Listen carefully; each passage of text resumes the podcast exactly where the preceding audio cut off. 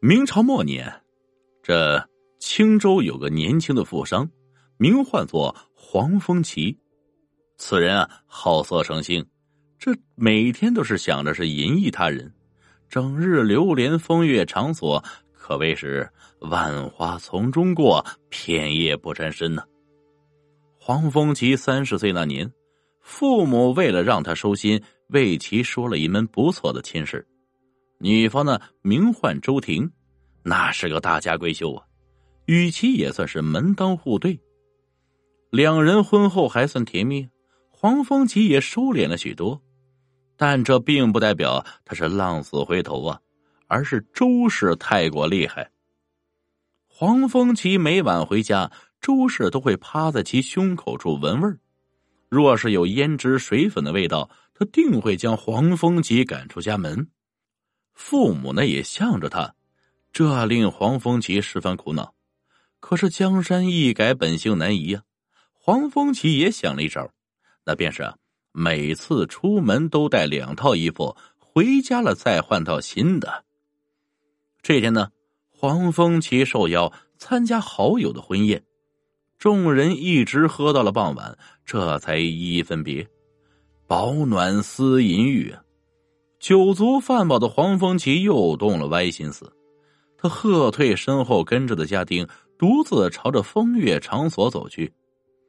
这时呢，身后空无一人的街道忽然传来了一阵羊叫声。黄风奇顿觉好奇呀，这大半夜了还有人放羊？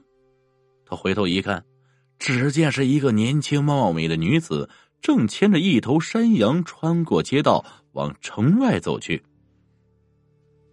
借着月光，黄风奇看清了放羊女的长相。她乌发如漆，肌肤如玉，这一颦一笑间都有种说不出的韵味，可谓是绝世佳人呢。只是一眼，便叫黄风奇沦陷了。他悄悄跟在放羊女的身后，想看看她准备去哪儿。就这样，两人一前一后出了城，来到了一片荒野。放羊女松开了手中的绳子，任由山羊四处撒泼，自己则来到一棵树下歇息。黄风奇见状，悄悄靠了上去，趁着放羊女不注意，黄风奇一个箭步上前，将其扑倒。这么晚了，小娘子还在这里放羊，实在辛苦，就让老爷我好好犒劳犒劳你。放羊女吓了一跳啊，拼命的反抗。可她一个弱女子，自然不是黄风奇的对手。见反抗无效，放羊女只好顺从。就这样，黄风奇顺利的将放羊女给玷污了。事后啊，放羊女变得十分乖巧啊，她缩在了黄风奇的怀里，一脸笑意。黄风奇见状，故意挑逗啊：“怎么了？什么事让你这么开心？”放羊女听后，脸上的笑意更浓。老爷，你看看我的羊。言罢，他伸手指着一个方向。羊，羊有什么好看的？黄风吉以为放羊女在故意逗他，摆了摆手，想要起身离开，怎料放羊女一把抓住了他的胳膊：“你就看一眼嘛。”黄风奇拗不过他，只好顺着他指的方向看去。可是哪里是一只羊啊？分明就是一个人光着身子的男人，月光下，男人的脖子上拴着一根绳子，勒得他面色发青。可他仿佛没有感觉一般，四脚着地，在荒野上蹦跳翻滚，身上到处都是被割开的小口子，血还在不停的往外冒。黄凤吉吓得那是魂飞魄散，呆立在原地。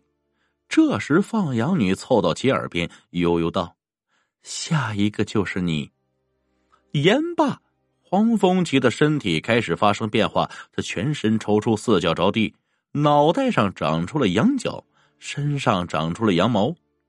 不到一盏茶的功夫，黄风奇就变成了一头肥硕的山羊。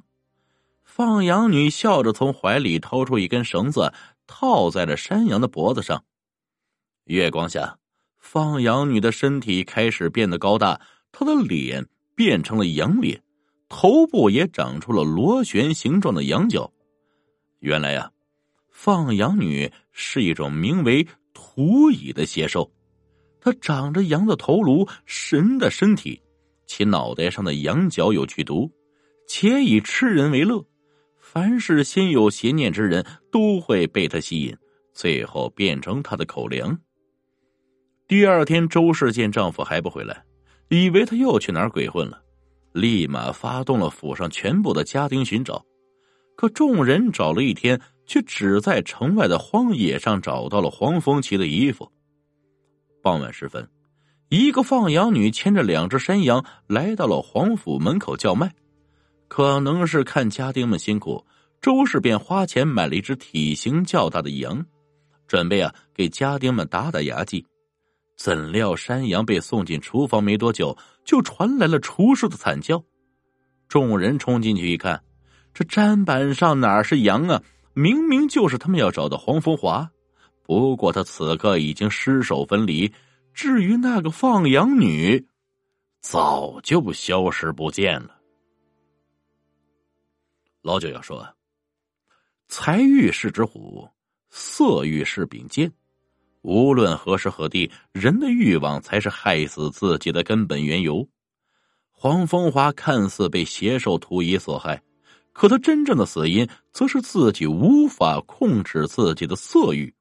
提高自己，放宽眼界，只有时刻保持理智，才能防止自己掉进欲望的漩涡。